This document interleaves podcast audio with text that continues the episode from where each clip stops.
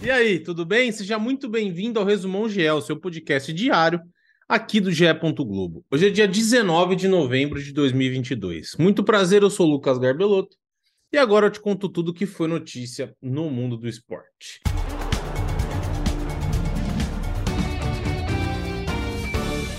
E você já sabe, mas não custa lembrar. No próximo domingo, dia 20, começa a Copa do Mundo do Qatar e o Brasil vai em busca do ex. Grande artilheiro do ano no futebol brasileiro, o Germán Cano acertou a sua renovação de contrato com o Fluminense. O argentino prorrogou o contrato então por mais três anos e fica nas Laranjeiras até o fim de 2025. Aos 34 anos, o matador argentino fez uma temporada espetacular no futebol brasileiro, marcou 44 gols sendo que 26 dele no Brasileirão. Além da artilharia, o Cano entrou nas mais diversas seleções dos melhores jogadores do Campeonato Brasileiro em 2022.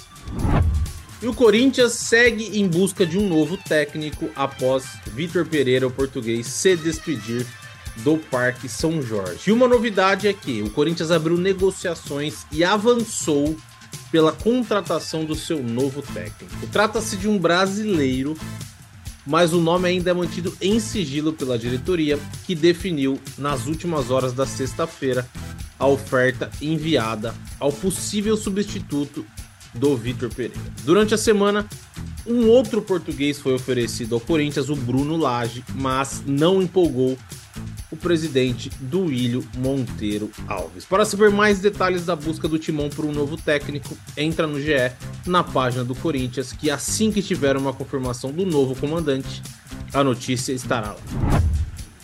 A licitação do Maracanã foi adiada pelo governo do Rio de Janeiro, que decidiu renovar o termo de permissão do uso do estádio por mais seis meses ao Fluminense e ao Flamengo. A extensão conta então a partir do dia 28 de outubro ou seja, no final de abril ela se encerra. E a notícia de renovação a favor da dupla Fla-Flu pegou a diretoria do Vasco um pouco de surpresa, já que o clube vinha tentando contato com a Secretaria da Casa Civil e chegou até a oficializar um pedido para administrar o estádio provisoriamente, mas o Vasco ficou sem resposta.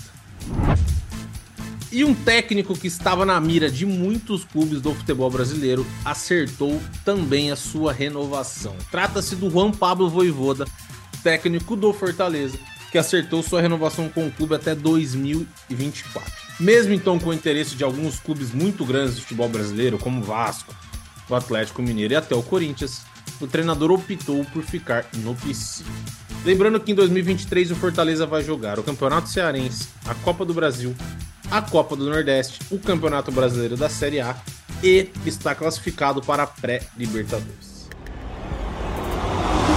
E agora vamos à programação dos canais Globo deste sábado. No Sport TV, às 4 da tarde, tem Paulista de Futebol Feminino com Bragantino e Corinthians. Às 9h40, Amistoso Internacional de Futebol com Colômbia e Paraguai. No Sport TV 2, às 10 da manhã, tem Mundial de Ginástica de Trampolim. Às 4 da tarde, tem Circuito Brasileiro de Vôlei de Praia.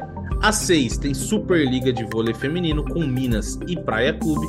E às 9 horas da noite, fechando a programação no Sport TV 2, tem Superliga de Vôlei Masculino com São José e Cruzeiro. No Sport TV 3, às 10 da manhã, tem as semifinais do ATP Challenger. E às 4 da tarde, tem Liga Nacional de Futebol. Você já ouviu os novos podcasts aqui do GE?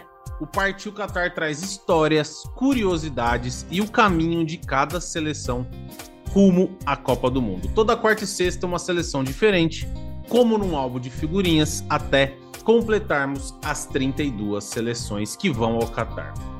E o É Campeão mostra a trajetória do título de grandes clubes brasileiros que fazem aniversário redondo neste ano, no ano de 2022. Os dois primeiros episódios já estão no ar e contam na voz de Luiz Roberto, sabe de quem? E com relatos de quem participou da campanha, os títulos brasileiros de 92 do Flamengo e a Copa do Brasil de 1997 do Grêmio.